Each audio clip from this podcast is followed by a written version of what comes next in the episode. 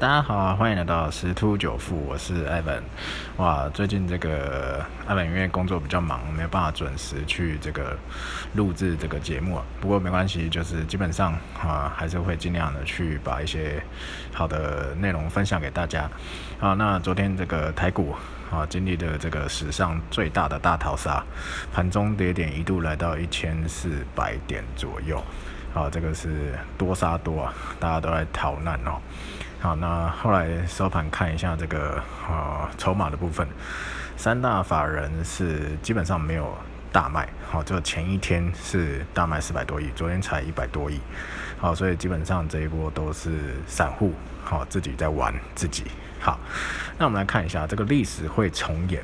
呃，首先我们来看一下道琼的部分。好，那道琼它在创下三万五这个历史高点之后，好就有一点这个获利回吐的一个迹象啊，所以造成一部分卖压。那加上这个通膨的这个数据啊，好让这个市场担忧通膨疑虑的这个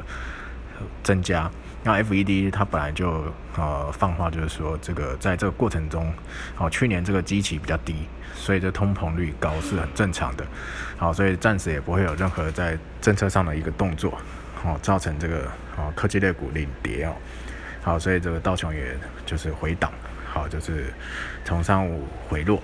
那在这个过程中，其实啊历史就是重演了。那大盘也是，好，大盘就是当然也是跟美股联动，有做一个，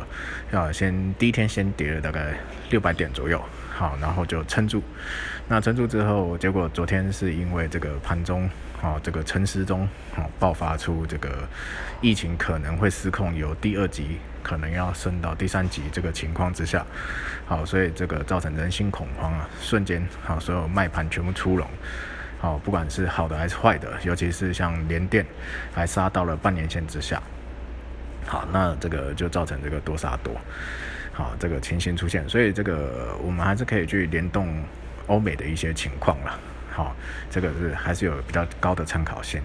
那目前大盘这个台股的部分，从四月二十九号创下一万七千七百点左右高点，好回档到昨天，啊这个一万五千一百多，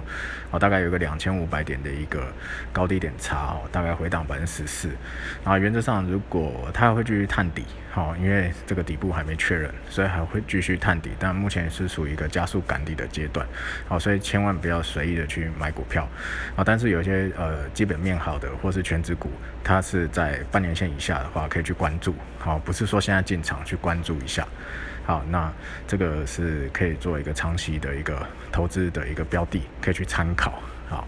因为外资这几天是冷眼旁观呐，啊，啊他只在挑他觉得好的去做一个买进的动作，他并没有大幅杀出哈，所以整体市场还是看多。好，那这回档百分之十四，其实也是做一个修正，为了后续再继续往上攻。